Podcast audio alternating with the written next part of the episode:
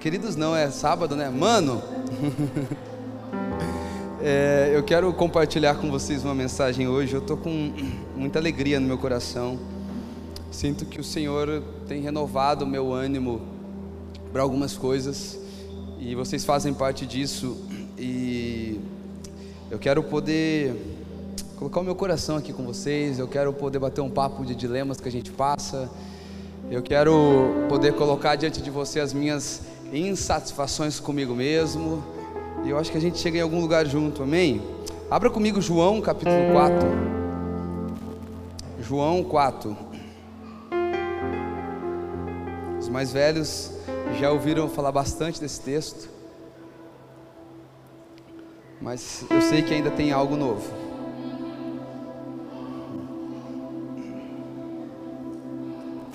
Quem já ouviu eu ministrando sobre João 4? Faz assim, ó. Quem já viu eu ministrando sobre João 4? então, estamos juntos. João 4, a partir do verso 1, diz assim: Uma coisa chique, hein? João 4, a partir do verso 1. Quando Jesus soube que os fariseus tinham ouvido dizer que ele batizava, que ele fazia e batizava mais discípulos do que João, se bem que Jesus mesmo não batizava e sim os seus discípulos, deixou a Judéia, retirando-se outra vez para a Galiléia era necessário passar pela região de Samaria. Assim Jesus chegou a uma cidade chamada a uma cidade samaritana, chegou a uma cidade samaritana chamada Sicar, perto das terras que Jacó tinha dado ao seu filho José. Ali ficava um, o poço de Jacó. Cansado da viagem, vira para o teu irmão e fala assim do lado, ó, até Jesus, quando se fez homem, cansou. Amém? É, vamos continuar lendo é, cansado da viagem, Jesus sentou-se junto a um poço, era por volta de meio-dia. Nisso veio uma mulher samaritana tirar água e Jesus lhe disse: Dê-me um pouco de água, pois os seus discípulos tinham ido à cidade comprar alimento. Então a mulher samaritana perguntou a Jesus: Como sendo o Senhor um judeu, pede água a mim, que sou uma mulher samaritana? Ela disse isso porque os judeus não se dão com os samaritanos. Jesus respondeu: Se você conhecesse o dom de Deus e quem é que está lhe pedindo água para beber, você pediria, e ele lhe daria água viva. Ao que a mulher respondeu: O senhor não tem balde e o poço é fundo. De onde vai conseguir essa água viva? Por acaso o senhor é maior do que Jacó? Será que ele é maior do que Jacó? O nosso pai que nos deu o poço, do qual ele mesmo bebeu, assim como seus filhos e o seu gado. Jesus respondeu: quem bebe dessa água voltará a ter sede, mas aquele que beber da água que eu lhe der, nunca mais terá sede. Pelo contrário, a água que eu lhe der será nele uma fonte a jorrar para a vida eterna. A mulher disse: Senhor, quero que me dê essa água, para que eu não tenha mais sede, nem precise vir aqui buscar. Jesus disse: Vá, chame seu marido e volte aqui. Ao que a mulher respondeu: Não tenho marido. Então Jesus lhe disse: você tem razão ao dizer que não tem marido, porque você já teve cinco. E esse que agora tem não é seu marido. O que você disse é verdade. A mulher então lhe disse: Agora sei que o Senhor é profeta. Só até aqui, irmãos. Vamos orar mais um pouquinho? Jesus, eu oro para que o Senhor venha nos inspirar nessa noite, Jesus. Eu oro por uma inspiração que vem do seu trono. Pai, como o Senhor tem sido generoso conosco, Pai, eu oro para que mais essa noite, Jesus, o Senhor derrame sobre nós, Pai, as suas águas, Pai. Tua palavra diz que há um rio cujas fontes correm do trono de Deus, e esse rio ele corta a cidade, Pai. E esse rio ele carrega a vida do próprio Deus. Jesus, nós oramos por esse rio. Eu oro para que os meus irmãos que vão me ouvir nesse momento, eles venham Sabe, Pai, ser cativado, Jesus, ser atraído por esse rio, Jesus. Pai, nos ensine onde é que o seu rio está passando na nossa vida, Jesus. Nos ensine aonde é que nós vamos encontrar o Senhor descansando, Jesus. Nos ensine, Pai, qual é o poço de Sicar que nós nos encontramos. Jesus, eu oro para que o Senhor jogue luz, jorre luz sobre nós aqui nessa noite, Jesus Eu oro, Pai, para que assim como aquela mulher samaritana, após aquele contato pessoal contigo, Jesus, ela evangelizou toda uma cidade. Eu oro por um povo, Pai, que vai ter um contato real contigo, Pai, a fim de levar uma carta viva, Pai, a fim de ser homens e mulheres que vão ser um testemunho vivo, Pai, não um testemunho de religião, Jesus, mas eles vão ter marcas porque o Senhor os tocou, Jesus. Muito obrigado, Deus. Gente, eu quero falar um pouco hoje sobre o coração. Quando a gente pensa em coração, né? Que, vamos lá, o que, que você pensa? Quando você pensa em coração, o que, que vem assim? Primeira coisa que vem, vamos lá, tem um corajoso aqui? Vida. Mais alguém? Coração. Amor. Tá romântico, hein? O, o que mais quando você pensa num coração? O que, que vem? O quê?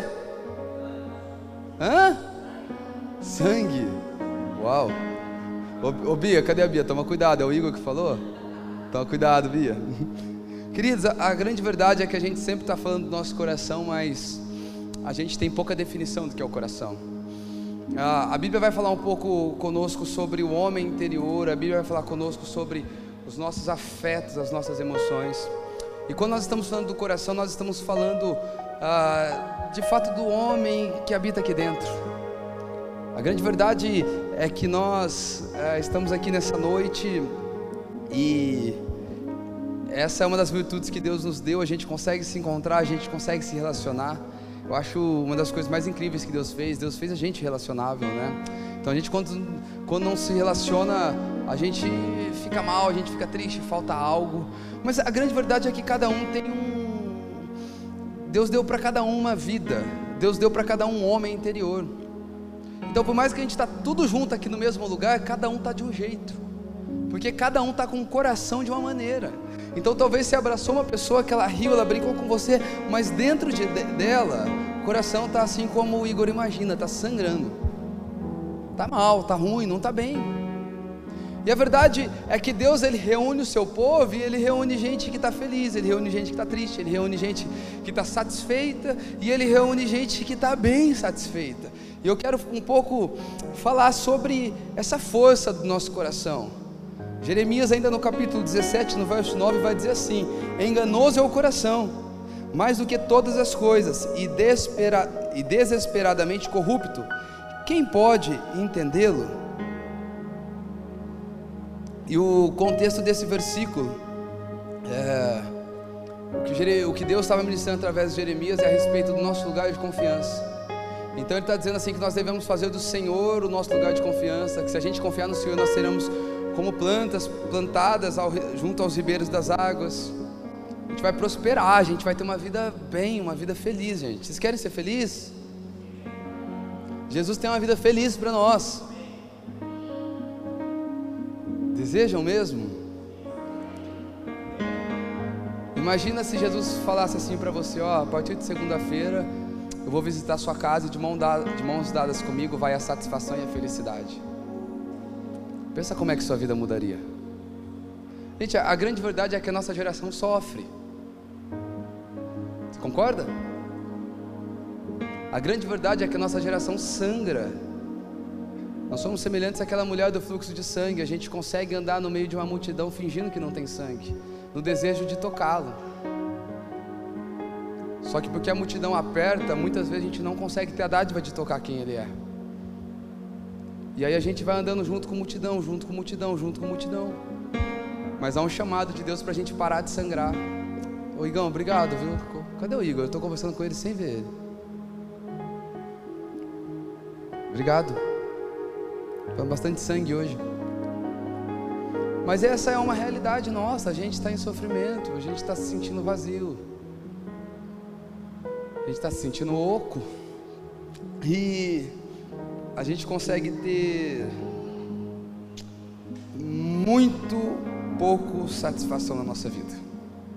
Vai perceber aquele que casa, ele acredita que a vida dele vai ser resolvida porque agora ele vai fazer sexo, e aí ele descobre que aqueles pecados que ele achou que ele ia cobrir com a lacuna do sexo continuam lá batendo a porta.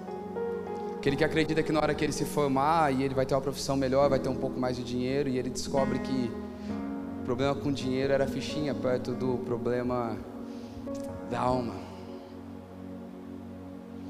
E diante disso, nós precisamos decidir algo. Ou nós vamos viver de acordo com a inconstância do nosso coração, ou a gente vai viver de acordo com aquilo que está escrito.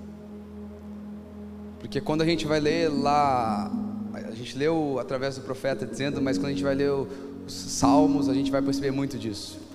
A gente vai ver Davi, ele brigando com a sua alma. Gente, imagina, Davi brigando consigo mesmo. Já parou para pensar isso? Quantas vezes você brigou com você mesmo? Aí a gente vai, é Davi dizendo assim, alma minha, como que está dizendo meu coração? Se acalma. Meu coração se submete ao Senhor.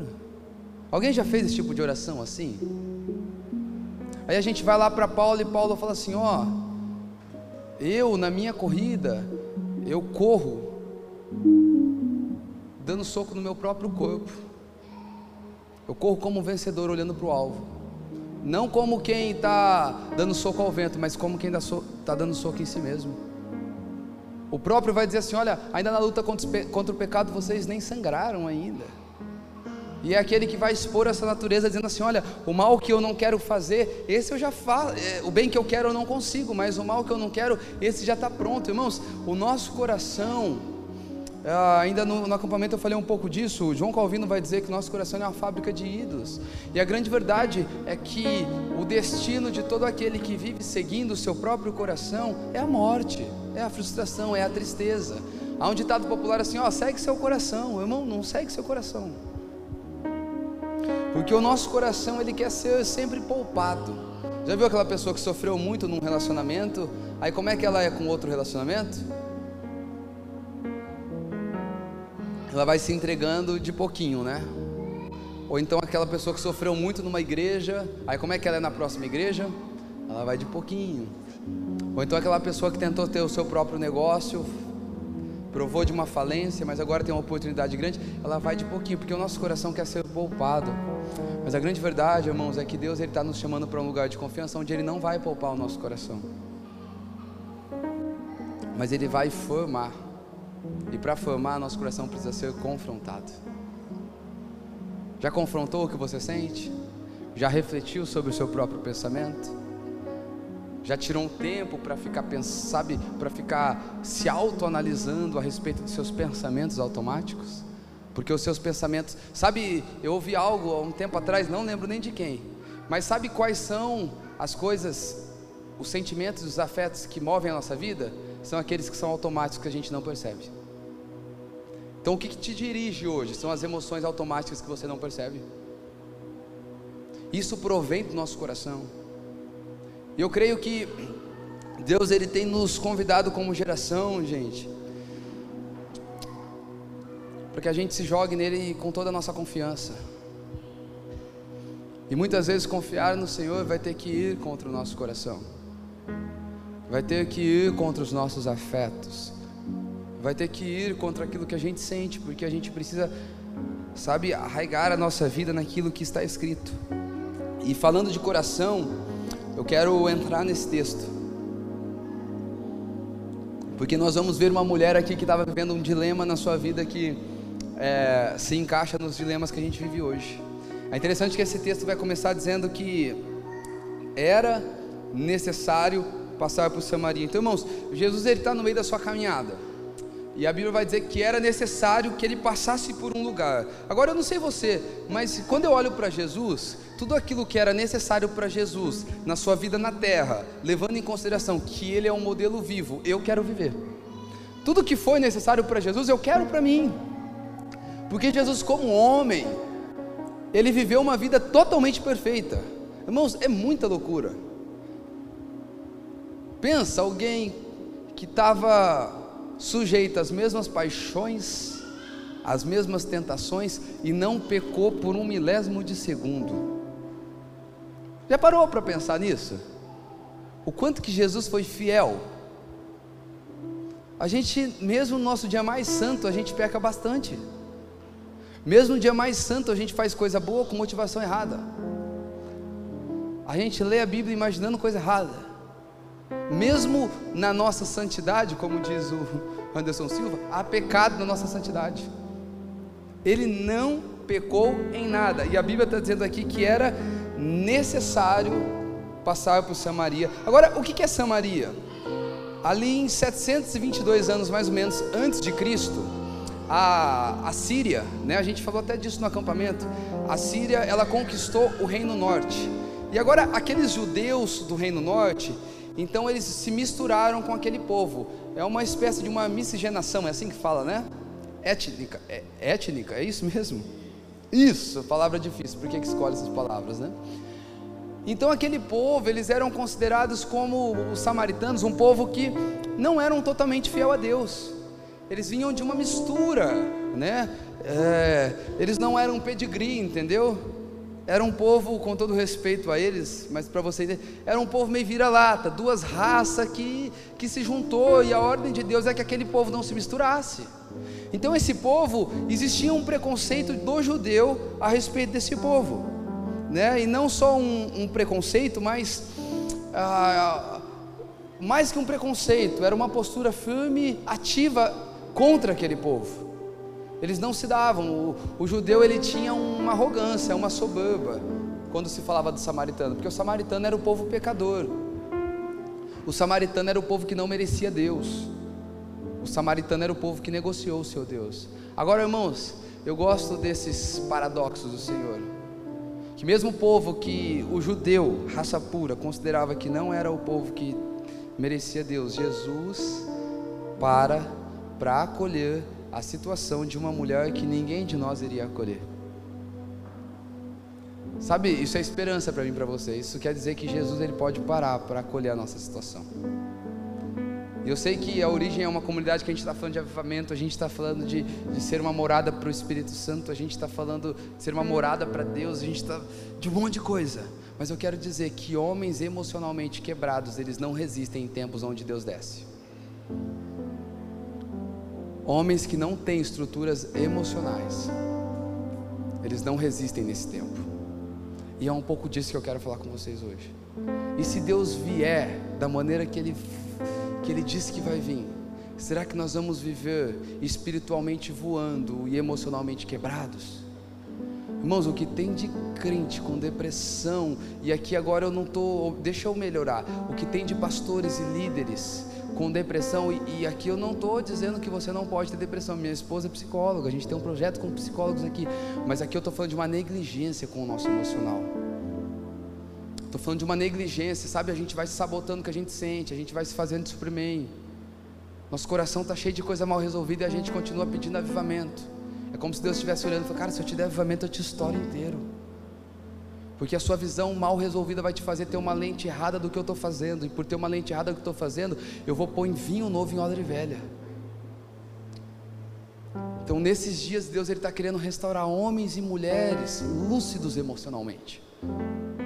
Homens e mulheres que têm clareza no seu coração. Agora o melhor e o mais lindo, irmãos, é que Jesus, ele parou para uma samaritana, ele para para nós também. Para, você acredita nisso que ele para para gente? Cara, como pode? O, o homem que sustenta o universo pelo poder da sua palavra, ele para para resolver o nosso coração. Isso mexe com você? coração de alguém que é pecador, que escolhe errado o tempo todo, que fala a verdade, gente, a gente só escolhe entrar em BO. Sim ou não? Se for muito facinho, tranquilinho, parece que não é legal. Eu sei com quem que eu estou falando. O Criador do universo, mesmo sabendo que você entrou naquele buraco sozinho, ele entra dentro do buraco para tentar resolver o seu coração. Uau! Que Deus insistente que é esse. Enquanto os discípulos estavam pensando em fazer coisas grandes, relevantes, buscar comida para o mestre, Jesus para para falar com uma mulher que, só por ser samaritana, já não merecia atenção. E era uma samaritana que já tinha casado com cinco. Agora tem um porém, Jesus para. Mas presta atenção, Lucas é, capítulo 2, 39, vai dizer que Jesus, aqui nós lemos que Jesus ele estava na, na Judéia e tinha que ir para Galiléia. Então ali em Lucas é, 2,39 vai dizer aonde Jesus é, aonde Jesus nasceu. E ele nasceu em Nazaré, na região da Galiléia. Então olha só, Jesus ele estava diante de um trajeto da sua vida que vai falar muito da gente. Então Jesus ele tinha que vir da Judéia para a Galiléia. Galiléia representa o lugar onde Jesus nasceu, apertou a campanha do povo, deu regaço, Jesus menino. Agora a Judéia fala do lugar onde Jesus foi crucificado. Então, Jesus para. Mas agora, entre o lugar de origem e o lugar de destino, onde ele ia cumprir o seu papel, existia um lugar de conflito, de confronto. Irmãos, sempre vai ter na nossa vida, entre o lugar de origem o lugar de destino, um lugar de confronto. Um lugar onde alguém vai ter que falar a verdade para nós. Um lugar onde Jesus ele vai nos quebrar por meio da Sua palavra. Irmãos, não dá para avançar sem confronto. Não dá para avançar sem alguém falar a verdade para nós. Você sabe, eu oro para que nesses dias o Senhor nos dê coragem para conversas corajosas. Já parou para pensar que talvez o seu melhor amigo está escrachado para você? O tanto que ele precisa mudar numa área, mas porque vocês são amigos em nome da conveniência, você não exorta esse seu amigo? Você não dá oportunidade para ele mudar? Talvez o seu confronto é Jesus descansando na, na miséria de alguém. Talvez o seu confronto é Jesus descansando na miséria de alguém. Você não entendeu? Sabe aquela conversa difícil que você tem que ter? Talvez é Jesus parando na miséria de alguém descansando. Amigos, aquele caminho da Galileia até a Judéia ou da Judéia até a Galileia, naturalmente demorava três dias. Não para não. Só que porque o judeu ele era mais puro, sabe? Ele dava a volta da Judéia, ele ia contornando o Rio Jordão ele demorava seis dias para fazer um trajeto de três dias. Sabe o que, que isso ensina para nós? Que muitas vezes, quando nós evitamos o confronto, a gente tem que dar uma volta muito maior para coisas que eram para ser menores na nossa vida. Lembra o povo no deserto, amigos? Um trajeto de 40 dias virou um trajeto de 40 anos, porque tinha um povo que era mimado e não desejava ser confrontado. Amém? lugar de confronto é o lugar onde Deus cuida e apacenta a nossa alma, gente. Quando Deus está te confrontando, Ele está te pegando no colo. Quando Deus está te confrontando, Ele está te dando uma nova oportunidade. Quando Deus está nos confrontando, Ele está mostrando que ainda existe uma Judéia para ser percorrida. Quando Deus está nos confrontando, Ele está mostrando que dentro de nós existem caminhos de vida que Ele vê, embora a gente não enxergue ainda. Caminhos de esperança. Quem pararia por aquela mulher? Só Jesus.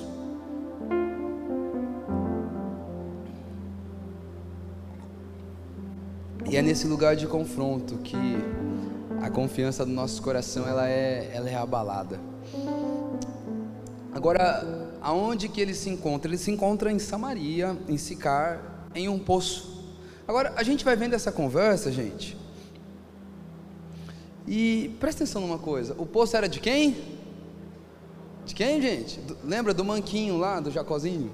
Era do Jacó. Jacó, há centenas de anos atrás, abriu um poço que ainda alimentava uma cidade. Agora, ao olhar para Jacó, gente, Jacó, ele era um menino levado.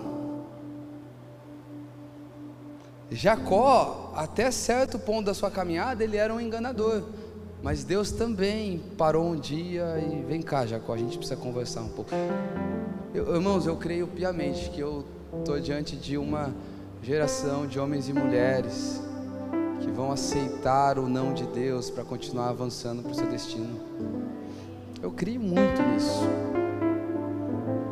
Eu estou nesses dias é, afetado por uma porção de fé que é um pouco maior da que eu geralmente carrego na minha, na minha jornada. Então eu creio piamente. Agora, olha para Jacó, irmãos. Jacó viveu a sua vida do jeito que quis, até o momento que ele encontra com o Senhor, o Senhor muda a sua maneira, a sua ótica da vida. Jacó se torna Israel, príncipe de Deus. Sabia? O nome Jacó se torna Israel, o nome da nação do Senhor. Olha que marco que é esse. E Jacó, ele é a prova de que alguém, de alguém que em determinado momento da sua caminhada ele se encontrou com o Senhor e ele parou de confiar no seu próprio entendimento. Jacó, ele é alguém que ele se joga aos planos de Jesus. E sabe, irmãos, eu quero falar para você que tem um fruto para quem não confia no seu coração e confia na palavra do Senhor. É que a gente vai começar a cavar poços na eternidade.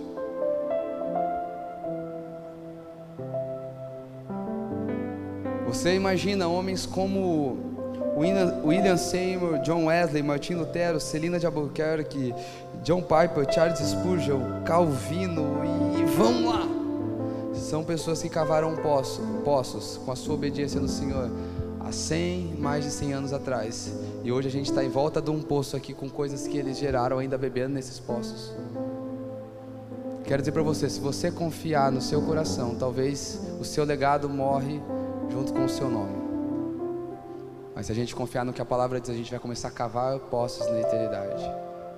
Eu me imagino, gente.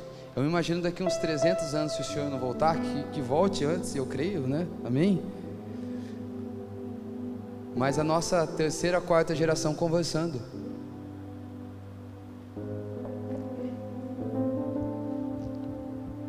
Você lembra lá do, do pai do meu bisavô, que é o meu tataravô? Eles começaram uma reunião numa sala. E eles foram tocados muito por aquilo que estava acontecendo naqueles dias. Ó, oh, quem era contemporâneo daqueles dias? Ah, aquele cara lá loucão que cantava, Alessandro Vilas Boas. Ah, eram contemporâneos, contemporâneos. E cara, até hoje eu pego os escritos deles e eu choro. Quem vai ser, quem nós seremos daqui duas gerações, gente? Eu me preocupo com isso, sabia? Eu me preocupo se o que a gente está cavando aqui vai durar mais uma geração. Eu me preocupo se o que a gente está fazendo aqui a gente vai ter força para discipular pessoas para durar mais de uma geração. Só que não são homens que confiam no seu coração ou que estão emocionalmente abalados que constroem esse tipo de coisa. E sim, eu estou pregando isso na origem porque eu conheço vocês. Eu sei que uma boa parte é emocionalmente muito frágil. Amém? Como nós precisamos confiar na palavra do Senhor, irmãos. Tamo junto, gente.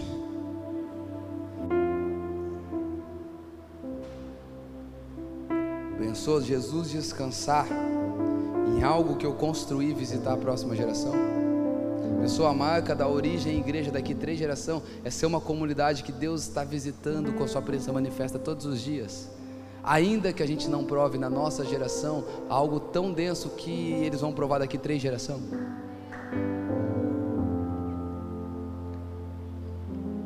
Precisamos cavar poços. Só que para cavar poços a gente vai ter que parar de confiar na profundidade e na largura do nosso coração. Que eu sinto não deve me dirigir, gente. Quem vive do que sente é obrigado a colher aquilo que não deseja. Nós precisamos crer.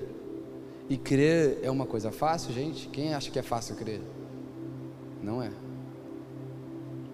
Mas eu acredito que Deus tem uma graça para todos aqueles que desejam crer.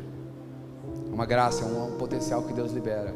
Amigos, eu vou falar até para vocês que estão namorando, para vocês que estão querendo começar a namorar. Guardem o coração de vocês. Tem uma coisa que bagunça com gente que tem que está vivendo algo bacana com o Senhor. Eu lembro uma conversa que eu tive com o Alisson quando estava começando a namorar. Eu falei, Alisson, você vai viver os dias mais difíceis da sua vida. Aí depois de um tempo, o Alisson falou, falou, cara, aquele dia você falou aquilo, né? Eu ouvi, recebi, mas eu não imaginava que era daquele jeito. Os dias mais difíceis da nossa vida. A gente é muito roubado nisso, amigos. Estou falando que você não tem que namorar, não, viu? Namora, namora, casa, vai ter família. O Senhor ama a família, tá bom? Ama, ama a família. Não é à toa que ele desejou uma nação que é Israel, que os princípios de família são incríveis. Mas precisamos guardar o nosso coração. É nós. Agora, qual é a maneira que Jesus escolhe para se relacionar com aquela mulher? Gente, para mim isso é incrível. Na nossa geração a gente fala que Jesus está pedindo dinheiro para a gente prosperar, né? Que Jesus está pedindo sacrifício para ele vir no nosso culto.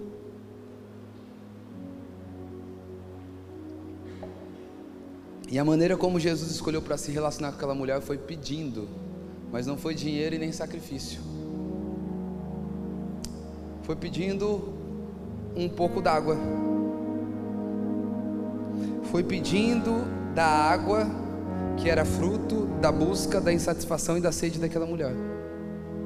Como quem está dizendo assim para aquela mulher, ela, Jesus se encontra com ela, ela, o Senhor está conversando comigo? Tipo assim, ó, eu entendo de política, viu? Eu entendo de tudo que está acontecendo no nosso território, geopolítica é comigo.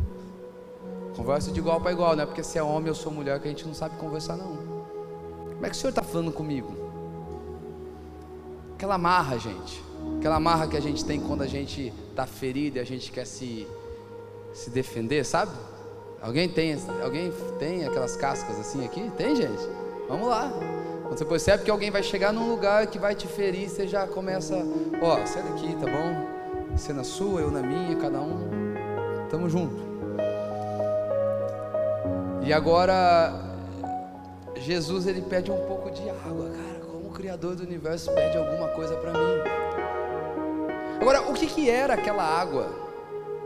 Aquela água, aquela mulher, ela estava com a sua marra, com a sua força, com a sua autodefesa, mas na hora que Jesus começa a desenvolver o assunto com ela, ela vai dizer o seguinte: Senhor, então me dá logo para beber da sua água. Ela mostra que ela estava cansada. E Jesus, quando ele pede a água para aquela mulher, ele estava querendo dizer assim para ela: Olha, filha, você está mostrando para mim uma mulher bem, mas eu sei que aí dentro está ruim. E a água que você está buscando todos os dias, eu quero te dizer: me dá um pouco, me dá um gole da tua insatisfação. Traz para mim a sua insatisfação. Traz para mim as suas tristezas, traz para mim os seus dilemas. Não fique achando que você vai resolver sozinho os seus dilemas. Compartilha comigo. Deixa eu provar dos seus dilemas, irmãos, porque essa é a obra de Jesus. Mateus capítulo 26, verso 29 vai dizer que ele, ele tomou ali o cálice da ira de Deus. Nós merecíamos a ira, mas a ira foi sobre Jesus, porque é como se ele bebesse da nossa insatisfação, da nossa tristeza, da nossa apatia, da nossa insuficiência, a fim de dar para nós a plenitude do Filho de Deus. Como se ele dissesse: Me dá a sua miséria, que da sua miséria, da entrega da sua miséria, eu posso te dar uma abundância e você não vai ter que parar, você não vai precisar mais correr tanto atrás de, uma, de algo para satisfazer a sua alma. Nem culto bom você vai precisar ir atrás. Você vai viver a vida inteira de culto ruim fiel a Jesus. Dói, né, gente? Dói muito. Irmãos, é, é isso que Deus pede. Se alguém te perguntar assim, ó, o que, que Jesus pede para mim para a igreja? Pede meu dinheiro? Pede a minha vida feliz? Não. Ele pede tudo que é escasso em nós e é abundante nele. Então, o dar para Deus é dar a minha escassez. Será que a gente consegue hoje romper um pouco, sabe? Fala, Jesus, entra no coração aqui, ó. Vai, pega. Agora, irmãos, o que nós precisamos para isso? Jesus está conversando, ele fala que ele tem uma água para dar para ela e a mulher, oh, Senhor, não tem nem corda nem balde. Eu entendo do que eu estou falando, o poço é profundo. Como é que o Senhor vai pegar água? O Senhor, o Senhor é maior do que o nosso pai Jacó? Irmãos, quando vai dizer que não tem corda nem balde, corda sempre está relacionada à força, é a maneira de forçar um lugar, e balde está relacionado a uma reserva, uma maneira de carregar mais do que suas mãos conseguem. Ele está dizendo assim, ela está dizendo para Jesus, mas você não tem algo para tentar arrombar a porta numa situação que Deus não te abriu. E você não tem um balde para levar mais do que aquilo que Deus disse que você precisa. Como é que você vai me dar alguma água? Uma você tem para você? Irmãos, porque é assim que a gente conquista as coisas na vida. A gente quer arrombar a porta que Deus nunca abriu. Sabe por que muita gente está sofrendo hoje? Porque está vivendo uma vida que Deus nunca planejou. Vamos lá? ou então está querendo levar mais do que as mãos podem carregar. Entra numa fadiga, entra numa canseira. E é interessante quando a Bíblia vai falar, ela vai dizer sobre é, balde e corda. Charles Spurgeon, em um dos seus sermãos, ele vai chamar o balde e a corda de fé. E é disso que nós precisamos.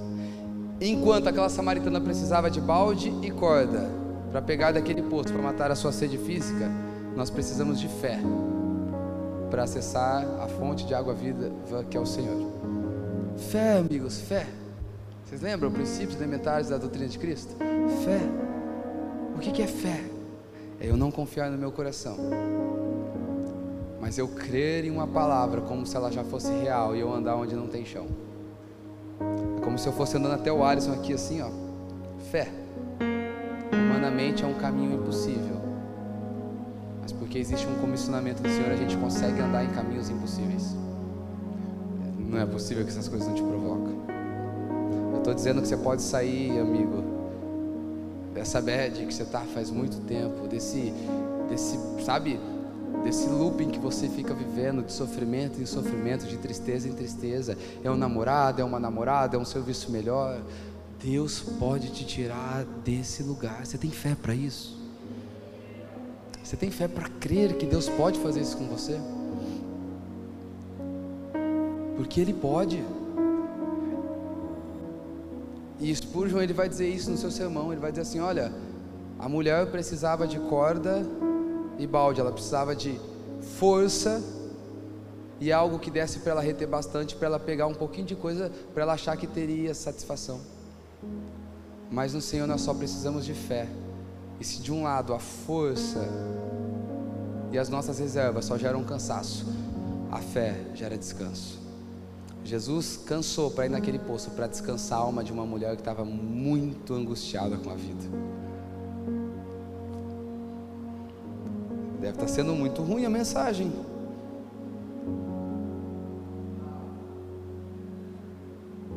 Eu quero dizer uma coisa para você: não importa o tamanho da sua fé, importa qual é o alvo da sua fé. Porque a Bíblia vai dizer que se sua fé for do tamanho do grão de mostarda, ela já faz muita coisa. Então, pastor, eu estou com um pouquinho de fé. Coloca o alvo da sua fé em Jesus. Porque ele está querendo dizer que uma fé que tem um tamanho pequenininho pode mover algo grandão. São semelhantes a chaves.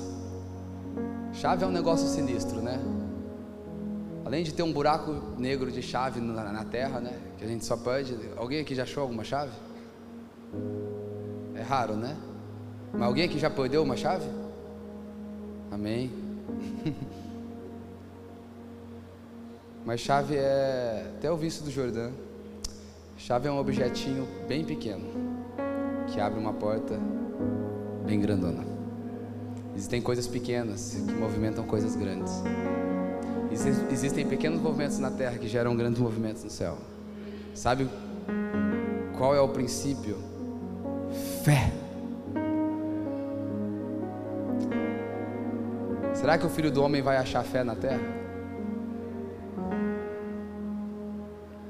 Será que nós nos encontraremos com uma fé que modele a nossa maneira de viver? Será que a gente consegue, sabe, de alguma maneira romper com tanto afeto, sentimento que não nos leva para Jesus e falar: Eu creio. Eu creio.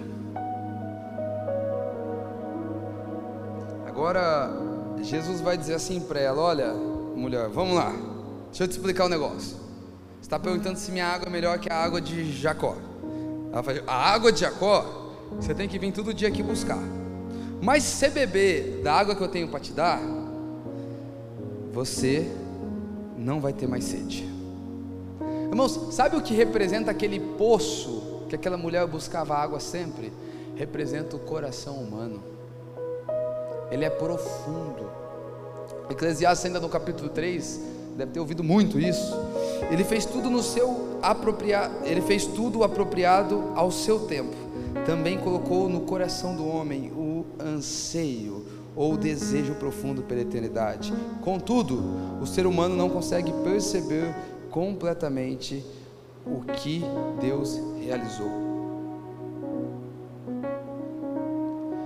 Por que, que nós temos um vazio grandão, gente? Ele vai dizer: Olha, Deus fez tudo no seu tempo, descansa. Ele plantou no homem um anseio pela eternidade, mas existe um véu, o homem não consegue perceber o que Deus realizou. Agora, por que que Deus colocou dentro de nós esse vazio, gente? Por que que o nosso coração é tão profundo? Por que será que a gente tentando com matéria, a gente não consegue saciar os anseios mais profundos do nosso coração com matéria, com pessoas, com conquistas? É porque o anseio que ele pôs no nosso coração, que quando a gente não conhece Jesus ainda a gente só acha que é um vazio, uma bad, é o lugar que Deus escolheu para nos conectar com Ele mesmo. Jesus nos encontra no poço, Jesus nos encontra no vazio, Jesus nos encontra no lugar de cansaço. Você crê que Ele pode te encontrar? Até aquele momento ela não entendia aquela sede de todos os dias.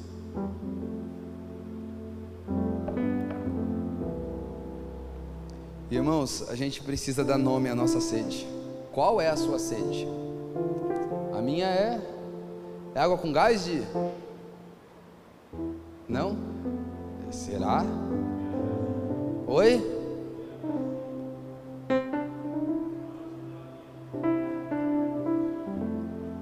É água com gás. Ah, então se escapar alguma coisinha aí, gente, tamo junto, tá?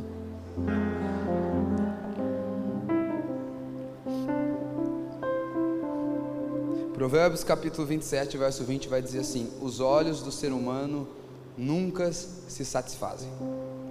Ou seja, a gente nunca está satisfeito. Cara, essa é a nossa doença. Esse é o nosso câncer. Insatisfação. essa é a nossa dificuldade. Aí a gente fica querendo cavar um pouquinho, aí a gente cava um pouquinho e encontra dinheiro. Aí aquele dia a gente não sente mais sede, mas tem que voltar para cavar mais um pouquinho. A gente cava mais um pouquinho, encontra fama, popularidade. Mas tem que voltar para cavar mais um pouquinho. Mas eu quero dizer para você que abaixo de tudo que você procurou, abaixo da terra, tem um lençol freático. O nome dele é Jesus Cristo. Que o dia que você cavar até lá embaixo, você não vai ter que ficar mais cavando para encontrar. Agora aquelas águas vão começar a subir assim, ó. A tal ponto que você vai se tornar alguém agora que vai dar para as pessoas algo para beber. Irmão, só Jesus corresponde aos anseios da nossa alma. É por isso que o mundo está doido, é por isso que o mundo está tá querendo de tudo, é por isso que as pessoas querem mais fama. Ele está no lugar mais profundo, sabe, de todas as terras da nossa humanidade. Ele é a camada mais profunda da nossa existência. Se a gente pudesse cavar tudo que está dentro de nós, no fundo, ia ter um anseio dizendo: Eu quero Jesus. Se a gente pudesse tirar todos os afetos, toda lente errada, se a gente pudesse tirar toda raiz de pecado, tudo que sobraria no homem é um anseio por Deus. O anseio por Deus é o que está mais profundo no coração do homem. Um homem ele pode ser vazio de tudo, se ele tem Deus, ele vai dizer: um dia nas portas da sua casa valem mais do que mil nas tendas da perversidade. Um homem com Deus, ele vai dizer: Eu já não quero mais nada. Irmãos, eu, eu tenho nesses dias pedido para Deus novamente: Deus, eu preciso que o Senhor me visite novamente. Só que, irmão, sabe, eu ainda estou me digerindo, sabe, do que eu tenho passado nos últimos anos. E eu acredito que um dos meus maiores problemas foi o meu emocional. Porque quando o meu. Gente, para, eu vou falar um negócio para você. Que Deus nos guarde, mas se daqui a alguns anos o Senhor acessar um pouco a graça que Ele tem dado sobre nós você sabia que você vai lembrar desses dias de alva, você vai sentir muita saudade? Você sabia que nós estamos vivendo dias que daqui a alguns 10 anos a gente vai falar, lembra daqueles dias? Só que sabe por que você não está conseguindo desfrutar tão bem? Porque você não está bem. Porque no meio disso tudo, talvez tudo que você consegue é ficar querendo procurar em alguém aquilo que Deus está derramando de balde. Porque no meio disso tudo, tudo que você está querendo é que Deus conserte uma área da sua vida que Ele já te disse que você não precisa dessa área. E aí você está perdendo o melhor de Deus, cara. E aí você está perdendo talvez os melhores dias da sua vida, porque você está fazendo escolhas ruins, porque o teu emocional está todo distorcido, a sua identidade está zoada. E eu falei para Deus, eu falei, Deus, eu sei que o Senhor está liberando algo sobre a origem, e nesses últimos anos eu não consegui desfrutar. Esse ano eu quero nadar de braçada, Deus. Eu quero estar tá bem. Eu quero ter alegria, eu quero ter energia. Quero curtir, cara, eu quero tirar onda. Eu quero estar no que Deus está fazendo, eu não quero ficar preso nos meus dilemas internos, eu quero submeter eles a Jesus. Porque se eu submeto eles a Jesus, eu consigo, na hora que Ele derrama, desfrutar dele. Mas se eu não submeto eles a Jesus, na hora que Jesus derrama, ao invés de eu desfrutar, eu quero que Ele fique consertando aquilo que Ele nunca pediu para mim entrar. Irmão, você precisa viver um negócio em Jesus, sabe? Solta essas correntes. A gente vive com corrente que ninguém colocou na gente. A gente vive com uma alma amassada, uma alma que está sendo massacrada. Talvez você está perdendo os melhores dias da sua vida porque você está sendo um vacilão. E talvez você, menina, você está perdendo os melhores dias da sua vida porque você acha que para viver qualquer coisa com Deus você tem que casar. Você não tem que casar para viver nada com Jesus, não. Homem, você não tem que casar para viver nada com Jesus, não. Sua vida não começa depois que você casa. Para com isso. Aí começa a namorar, se enrosca com quem não tem que se enroscar. Desce lá embaixo da onde Deus te chamou. Eu estou cansado de ver esse tipo de coisa. Porque emocionalmente é frágil. Frágil, não consegue ter critério para escolher nada, porque tem uma alma carente, desejosa de alta afirmação, e não tem uma lente para fazer escolhas bíblicas da sua vida. Você sabe de uma coisa? Gênesis capítulo 24. Quando Abraão quer arrumar uma esposa para seu filho Isaac, ele chama o seu servo, ele fala: Vem cá, servo, me promete algo, volta até a cidade que a gente morava e vê lá uma moça para casar com Isaac. Mas ó, vou te pedir uma coisa: não permita que Isaac volte para trás para casar. Irmãos, quando a gente vai olhar para aquilo é uma alusão, é como se fosse o próprio Deus dizendo assim para o Espírito: prepara o caminho desse homem, porque você não precisa voltar para trás para ter uma vida comum.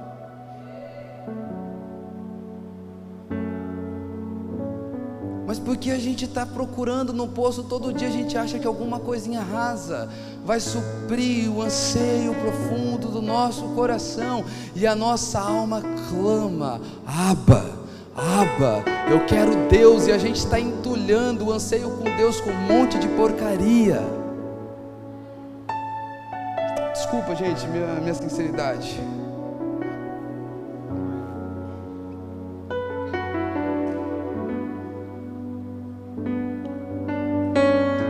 Vai dizer para ela: Ó, oh, a água que eu tenho para te dar vai jorrar para a vida eterna. Irmãos, e não tem problema a gente se alimentar do poço de Jacó, tá? Eu sou extremamente abençoado por aquilo que Deus deu para meus irmãos. Mas o problema é quando a minha fonte primária não é o Senhor e é uma pessoa. As pessoas vão nos empurrar para Jesus. Mas só Jesus tem o poder de saciar a nossa alma. Sabe por quê, irmãos? Eu estou aqui hoje, está dando tudo certo. Mas a Bíblia vai dizer que quem está em pé ore para que não caia. Eu posso cair. Que Ele arranque minha vida antes. Fácil. Eu não suportaria uma vida. Não suportaria. De jeito nenhum. Mas se você está firmado no Senhor Jesus, as pessoas do seu lado podem cair, podem te machucar, podem te ferir. Você está vivão, cara. Jesus quer que você pare de beber de Jacó para beber dele. Porque quando você bebe dele, você não é só alguém consumidor de uma água, você se torna alguém fornecedor de uma fonte que jorra para água eterna, para a vida eterna também. Beber dele. O convite para Deus sarar a nossa alma é beber dele. É nos saciar dele. É tirar nossa confiança do homem. Gente, você pode ser apaixonado pela sua esposa, pelo seu esposo. Ele não tem poder, nem ela não tem poder de saciar a sua alma.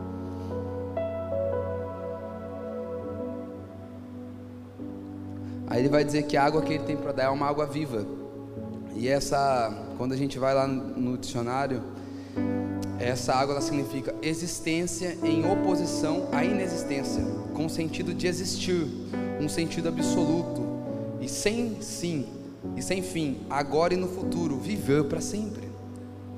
Jesus está dizendo que se ela beber dele, ela vai parar de ficar existindo e ela vai começar a viver. Sabe o que é existir? Existir é sempre viver com uma falta que te dói aí dentro, que você acorda segunda-feira sem vontade de trabalhar, que você se relaciona, que você... tua esperança está nas férias no final do ano, sua esperança está na conferência que vai chegar. Gente, Jesus chamou a gente para viver na segunda-feira. E não é porque tem racha não para os meninos. Jesus chamou a gente para viver no dia do luto. Jesus chamou a gente para viver. E eu quero dizer para você que tem muitos problemas que a gente acredita que são de ordens, sabe que é totalmente emocionais, mas são disfunções, sabe, na nossa lente que estão aí sim machucando o nosso emocional. Jesus te chamou para viver. Faz quanto tempo que você não vive? Faz quanto tempo que você está preso nos ciúmes, na inveja, no sentimento de provar para sua família que você é um cara legal? Você não tem que provar nada para ninguém. Vamos, come, vamos, vamos, partir da, vamos partir do começo. Ser é ruim, nós sabemos disso. Vamos lá, sim ou não? A gente é ruim e ponto. A gente pensa coisa ruim dos outros. A gente tem desejo egoísta. A gente tem um monte de coisa ruim, cara. Então o que, que nós precisamos, irmãos? Descansar. Descansar. Quando a gente prova dessa água viva, é como se a gente estivesse vivendo um rompimento das nossas crises existenciais. E para mim falar isso para você não é fácil, porque eu sou alguém assolado por crise existencial. É romper. Faz quanto tempo que o ar não é tão puro? Faz quanto tempo que você não consegue sorrir? Sem alguns tipos de peso que você fica carregando? Quanto tempo que a gente não consegue ter uma vida livre, gente? Quando a Bíblia vai dizer que onde há o Espírito há liberdade, não quer dizer que no culto a gente vai bater cabeça porque o Espírito Santo vem. Pode, pode também. Mateuzinho ministrando então, né? Cadê o Mateuzinho? Só não bate cabeça porque ele é baixinho, né, velho? Senão ele mandava Mas isso quer dizer que quando o Espírito Santo, ele é o Deus triuno, Deus Espírito na sua vida, você consegue ter liberdade para decisão, liberdade para escolha, liberdade para viver, porque você prova da água viva. Tá ficando bom, gente? Agora ela fala: "Vai, vai, então tá bom, Jesus, vai". Então me dá dessa água, eu não vou ter que mais descer aqui todo dia. E agora começa a nascer, é como se Jesus estivesse provocando aquela mulher, assim como eu estou tentando te provocar. Ela fala: Jesus, tá bom, estou cansada, confesso. Eu lembro muito dos Salmos 42 que vai dizer assim como a corça anseia pelas águas, minha alma tem sede de ti. Irmãos, Davi quando escreve estava no deserto. E aí ele lembra da corça, eu não sei porquê, mas eu sempre achei que a corça era aquele, aquele passarinho de paninha fina. Quem acha? Quem acha? Mas não é. Eu sei, só eu achava isso. Vocês estão mentirosos, hein? Só eu achava isso. Mas a gente sabe que a corça, ela não é, né? Ela é aquele animal da família dos veados. É, é um quadrúpede. Isso, é um quadrúpede, mamífero e diz que ela tem um olfato muito aguçado, porque ela vive no deserto. Então ela consegue sentir o cheiro de água de longe. Ah, gente, se Deus nos der essa graça de sentir o cheiro dele de longe, a tal ponto que a gente aponte toda a nossa vida para percorrer um longo deserto a fim de encontrar ele, a, a fonte de água viva. E essa mulher está dizendo agora, Senhor, então dá para mim essas águas. Eu quero beber dessas águas. Agora a conversa fica mais legal. Jesus está falando de água, de poço, de Jacó. E aqui, gente, nossa conversa também vai ficar mais legal. Deixa eu ver quanto tem ainda aqui. Ah, legal. É, aqui a conversa fica muito melhor.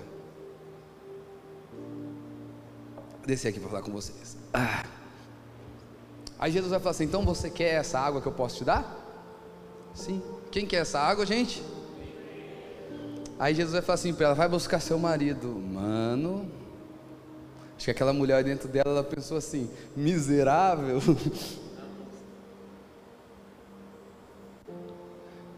Aqui Jesus começa a revelar que aquela conversa não era sobre água, não era sobre poço, era sobre o coração e um lugar que a gente procura saciar o nosso anseio. Quando ele diz assim para ela, vai buscar o seu marido, ele está retornando lá no começo da conversa, dizendo assim: ó, lembra que no começo da conversa eu te pedi um pouco d'água? Eu estava pedindo a sua miséria, porque você tem que vir aqui todo dia. E qual é a sua miséria?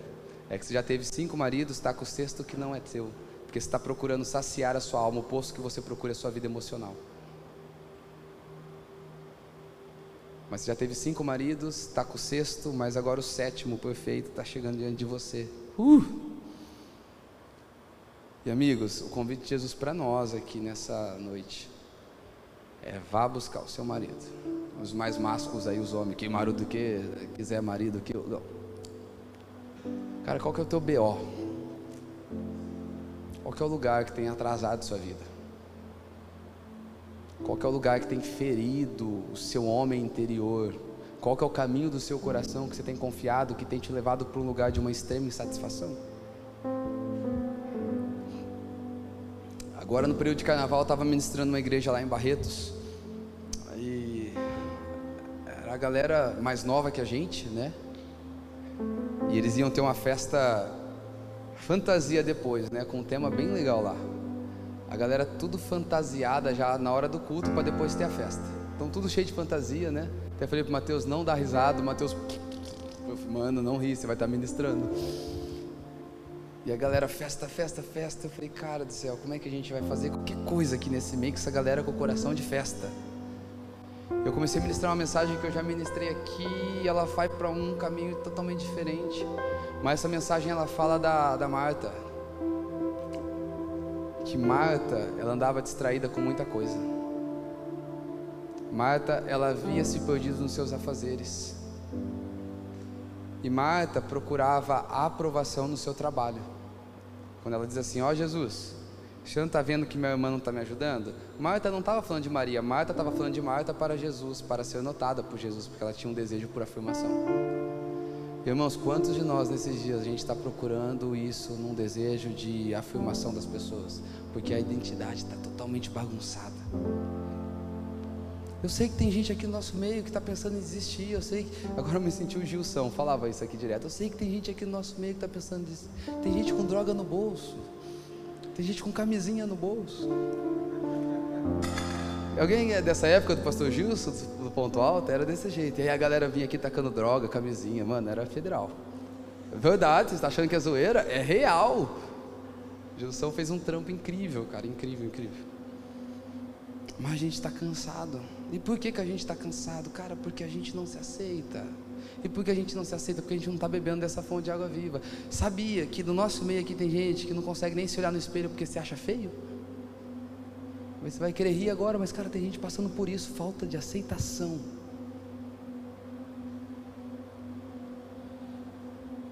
Sabia que no nosso meio tem pessoas que elas não se aceitam a tal forma que elas estão pondo direto o dedo na, na boca para poder vomitar, para ser um pouquinho mais magra? Sabia que no nosso meio tem gente chorando, sozinho, quase sem conseguir dormir, porque não consegue se sentir no Senhor?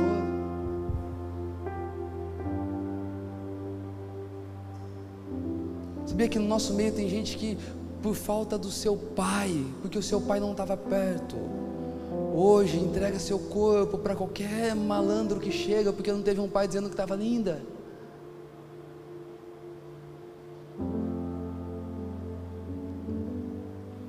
Tem homens também, porque não teve o pai perto. Acha que agressividade, acha que ser grosseirão, acha que resolve as coisas da sua vida, mas no fundo é uma criança que chora. Você está vendo como é que a gente está sofrendo?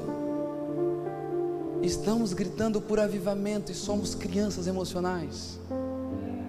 Estamos gritando para que Deus derrame, mas existe crianças que choram dentro de nós. E sabe o que eu sinto para essa noite? Que o Senhor está pedindo para nós, cara, vai buscar o seu ídolo, vai, ídolo, vai buscar o seu marido, vai buscar sua falta de aceitação, vai buscar sua autoimagem, vai buscar os seus traumas, vai buscar suas frustrações. Gente, tem gente que tem prazer em contar história triste, cara. Que que é isso?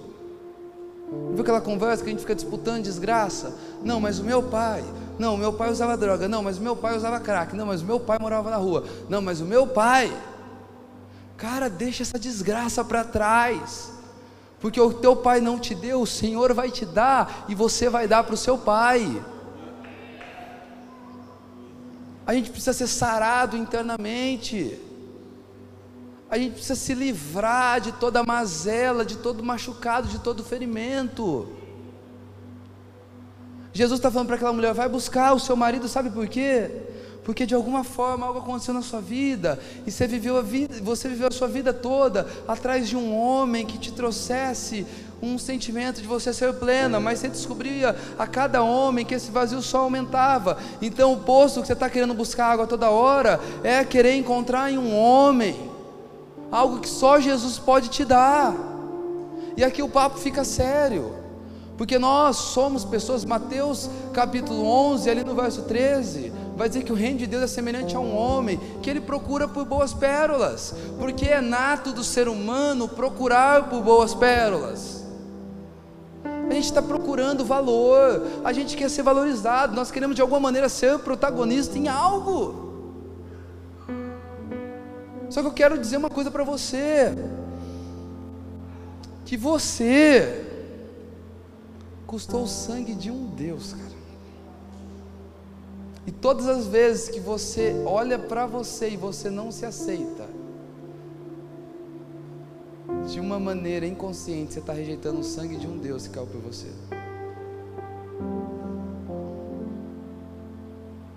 O Senhor está nos convidando para um resgate. Sabe, hoje não é dia de que a gente vai chorar. É, o Mateus é avivadinho, mas. Cadê o Mateus? Mas você vai cantar uma música mais tranquila, viu? A gente não vai chorar gritando, faz a terra tremer com seus pés. Não, a gente vai orar, Deus. Quebra o meu coração, Jesus.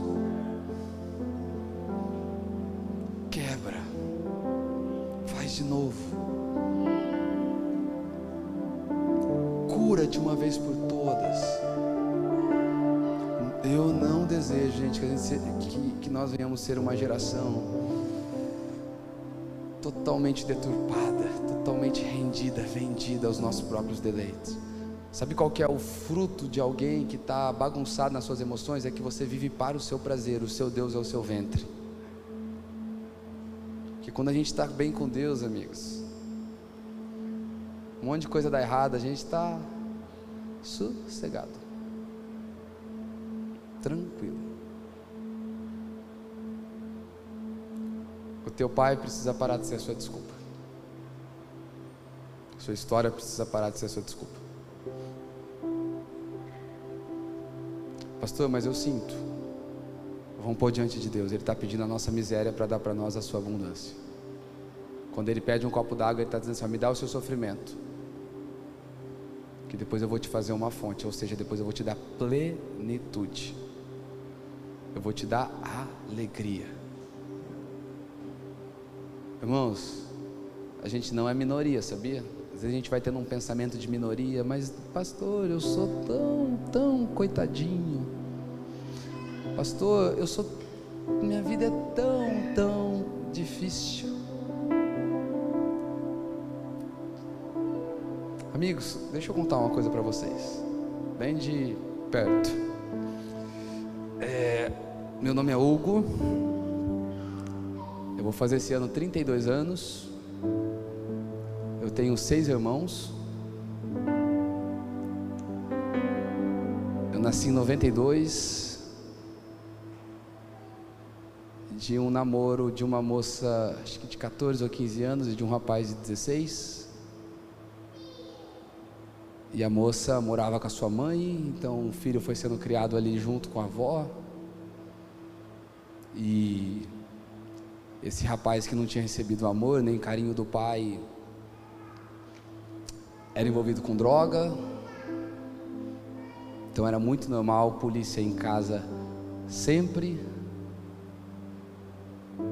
E o tempo foi passando, um dia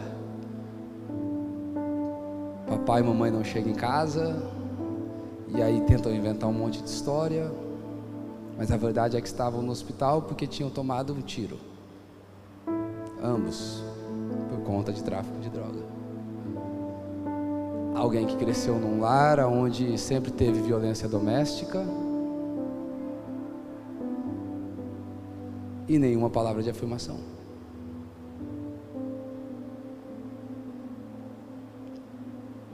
Mas eu não sou nada disso. Agora, por que, que você está contando um pouco da sua história? Porque eu sei que tem gente aqui dentro que considera que a sua história é tão, tão, tão difícil e porque a tua história é tão, tão difícil, você nunca vai viver nada em Jesus. Minha família foi evangelizada pela minha tia e meu tio. Eles plantaram uma igreja no Brasil para Cristo, Engenheiro Schmidt, que começou no fundo de casa. Para quem conhece Schmidt, a gente morava. Alguém conhece Schmidt? A gente morava na Vila Ramos. Tem até hoje lá. Já foram da Vila Ramos? Alguém aqui já foi da Vila Ramos? A gente morava na Vila Ramos. Agora, qual é a diferença minha para vocês?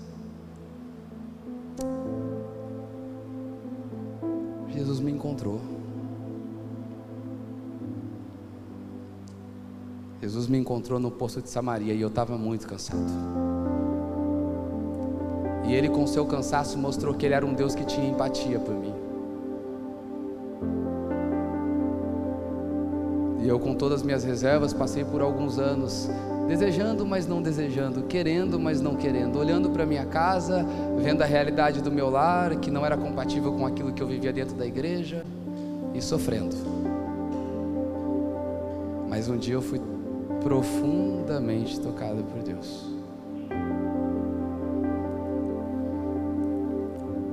E eu dei a minha miséria, a minha escassez para Ele. E Deus, primeiro Ele se deu para mim. Depois, Ele me deu uma família. Ele me deu uma filha, uma esposa. Ele me deu o grande privilégio de gastar minha vida pelo Evangelho.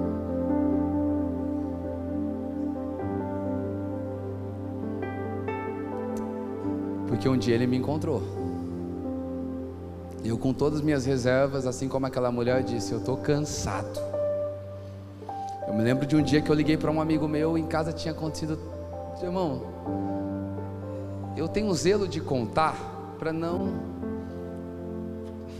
para não ficar ruim até a visão a respeito da minha família. Eu lembro que estava muito, muito, muito, muito ruim dentro de casa. Aí eu liguei para um amigo, falei assim, Luciano, Lu, cara, me busca aqui, me leva para algum lugar. Eu tô mal, cara, eu tô mal, eu tô mal. E lá perto de casa tinha um monte, eu morava ali no Secap, então ele me pegou, ele levou lá para aquele monte. E eu só sabia chorar, de soluçar. E não tinha ninguém no monte, era durante o dia. Eu gritava lá dentro daquele monte, eu chorava, eu chorava. E naquele dia, Deus, quase de maneira auditível, Ele disse para mim que Ele estava visitando a minha história. Irmãos, eu estou querendo te provocar mesmo. Eu estou querendo te provocar. Porque Deus é um Deus que visita as nossas gerações. Tem gente aqui que não fez as pazes com o seu passado ainda. Deus não é um Deus que te põe no próximo ciclo sem você sair bem do anterior. Sabe, é Deus nos convidando, é Deus nos chamando para esse lugar. É um lugar de redimir as nossas emoções. O Deus que salvou a nossa alma do inferno, Ele salva as nossas emoções também. E eu queria propor, sabe, para vocês, um tempo de oração, onde a gente se colocasse diante de Deus para que Ele curasse a nossa alma. Então hoje é dia do quê? É dia de chorar porque Deus está tocando? Não, é dia de chorar porque tem gritos internos que a gente não põe para fora faz tempo. É dia talvez da gente olhar para o nosso pai que talvez traiu a nossa mãe, a gente nunca aceitou. É dia de olhar para a mãe que talvez foi embora. E você ficou se sentindo a pessoa mais terrível do mundo porque a sua mãe foi embora. Vocês lembram aquela experiência que eu disse para você que eu tive a respeito de paternidade? Estava no quarto orando, tinha um tapete, deita no tapete, o Espírito Santo começou a fazer uma retrospectiva da minha história. Naquela retrospectiva eu fui vendo que ele estava em momentos bons e momentos ruins. E aí ele faz um convite: posso ser seu pai, já que você sabe que agora eu estou com você? Uma daquelas memórias eu vi minha mãe me batendo de um jeito que não deveria. E aí Deus me deu a dádiva de ver que quando minha mãe estava me batendo do jeito que ela não deveria, tinha uma criança do lado dela representando que a criança que como se fosse a alma dela, uma criança, a criança interior dela estava chorando e sofrendo quando ela fazia aquilo comigo. O perdão veio na hora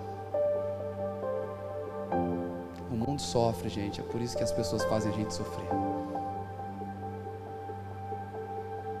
Será que a gente dá hoje uma oportunidade para nós mesmos, para que Deus venha com cura sobre nós?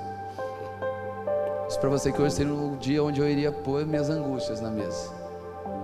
E sabe a coisa assim mais especial para mim? Em meio à vida difícil que o meu pai teve e tem até hoje.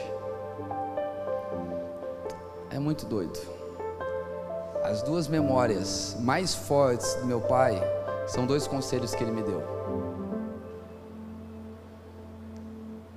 Um não foi um conselho, foi uma obrigação, na verdade. Ele me fez batizar.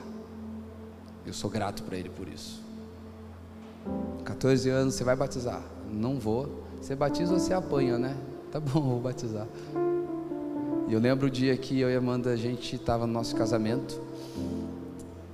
Aí eu fui dar um abraço no meu pai, nas entradas ali, e ele falou: Você está tirando essa menina da casa dela, seja homem.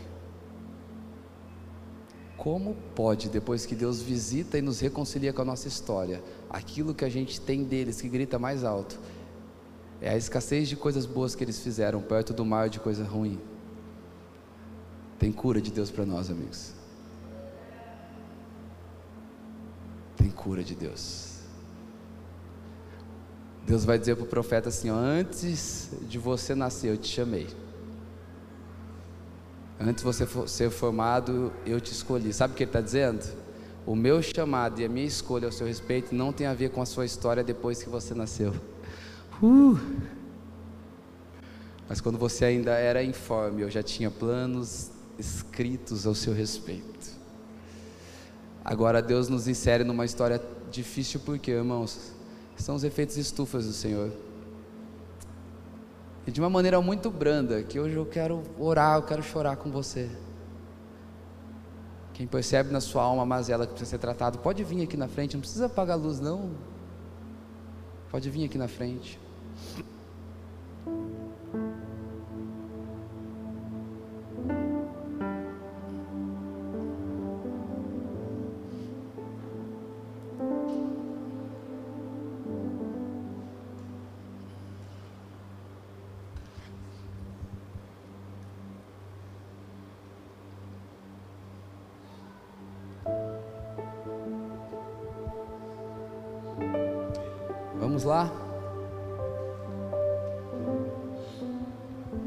para quê, gente?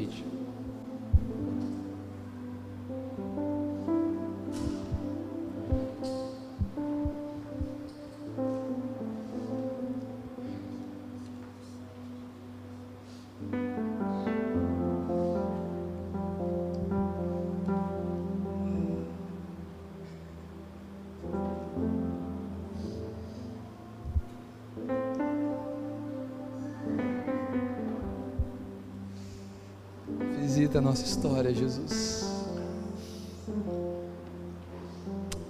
Visita a nossa história, Jesus.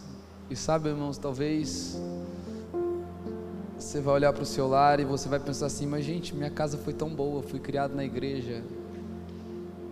Eu não me enquadro nessa história do Hugo, não. Mas talvez você sempre teve uma pressão em cima de você, de você ter que viver um caminho que você nunca escolheu. Isso te machuca também. Jesus. Espírito Santo, eu oro para que o Senhor comece a pairar sobre nós, Pai, trazendo coragem, Jesus. Coragem, que aquele aperto do peito, Pai, que aquele choro engasgado venha para fora nesse momento, Jesus. É casa do Pai, amigos, é casa do Pai. É um dia de reconciliação, é um dia de pôr para fora, sabe, toda a mazela todas as tristezas, todas as coisas mal resolvidas, é dia da gente pôr para fora. Pode apagar para mim? Espírito Santo, paira sobre nós com cura, Espírito Santo. Cura a nossa alma, bom pastor. Pastoreia a nossa alma nesse momento, Jesus. Pastoreia a nossa alma, Pai. Assim como diz o Salmo 126, Pai, que aqueles que estão semeando e chorando, Pai, eles voltarão com feixes, Pai, feixes de alegria, Jesus. Cura, Pai, cura, Pai. Toque nos lugares mais profundos do nosso coração. Cura, Jesus. Cura, Jesus. Cura todo aquele que sofre, Pai, da falta de aceitação, Pai, da autoaceitação, Jesus. Cura aqueles que carregam marcas de um lar disfuncional, Jesus. Nós seremos a geração de José. Nós seremos a geração de alguém que saiu de uma casa onde tinha coisas disfuncionais para voltar depois para essa casa e abençoar essa casa nossa, Pai. Nós somos a geração daqueles que vamos abençoar os nossos pais, Jesus. Nós somos a geração daqueles, Pai, que vão ser mantenedores dos seus pais, Pai. Nós somos a geração, Pai, daqueles que vão tocar a geração anterior, sendo abençoador, voz de sabedoria, Jesus. Tire de nós, Pai, tire de nós, Jesus. Tire de nós, Pai. Espírito Santo, como brisa suave, paire sobre nós, paire sobre nós. Sabemos que o Senhor é o médico dos médicos, Pai. O médico terreno, ele faz uma cirurgia no nosso corpo físico. Mas o médico dos médicos, ele tira os seus bisturis e ele começa a mexer na nossa alma. Seja preciso, Jesus, seja preciso, Pai. Pai, seja preciso, toque, Jesus, toque, Jesus. Toque, cure, Jesus, cure, cura, Pai, cura do nosso interior, Jesus. Venha redimir os nossos afetos, Pai. Converta os nossos afetos, Jesus. Converta os nossos afetos, irmãos. Não sei se é algo que o Senhor vai nos entregar para os próximos dias, mas o Senhor está dando uma graça para nós de cura, cura, cura da alma, cura da alma. Sabe aquelas lembranças da infância que a gente fica forçando para não lembrar, o Senhor vai trazer tanta redenção que você vai lembrar e conseguir orar por aqueles dias. Cura da alma, Jesus, cura, redenção, Jesus, redenção, toca nas nossas memórias, Jesus. Mostre para nós o propósito do, do porquê o Senhor mantém viva algumas memórias tão antigas que não são boas. Mostre o propósito para nós, Jesus. Fale no nosso interior, Pai. Fale no nosso interior. Sare as nossas fontes, Pai. Sare as nossas fontes, Jesus. Sare as nossas fontes, Jesus. Reconciliação consigo mesmo, Jesus. É isso que nós desejamos. Toda lente distorcida, Pai, que nos impede de te enxergar como Pai toda lente distorcida, Pai. Pare nós com seu amor paterno, paire sobre nós com a sua paternidade, Jesus. Eu declaro que os nossos filhos não vão viver os traumas que nós vivemos. Eu declaro que o lar que o Senhor vai nos dar é um lar onde nós vamos ter uma semeadura contrária à semeadura que nós tivemos no, nosso, no lar dos nossos pais eu declaro que nós seremos famílias saudáveis, essa próxima geração serão famílias emocionalmente saudáveis. Sabe, o Senhor nessa noite, Ele está encerrando alguns ciclos, gente. Ele está encerrando alguns ciclos de tristeza. Tem pessoas aqui, vou dizer, não é nem das que estão aqui na frente tem pessoas que estão sentadas, que estão se auto-sabotando faz muito tempo. Você sabe que o seu melhor amigo não conhece a margem de quem você é, porque você tem vergonha de quem você é. Ah, Espírito Santo, vem sobre nós, Vem sobre nós. Vem sobre nós, Espírito Santo. Vem, Espírito Santo. Vem, Consolador. Sua palavra diz que o Senhor não nos deixaria órfãos. Vem sobre nós.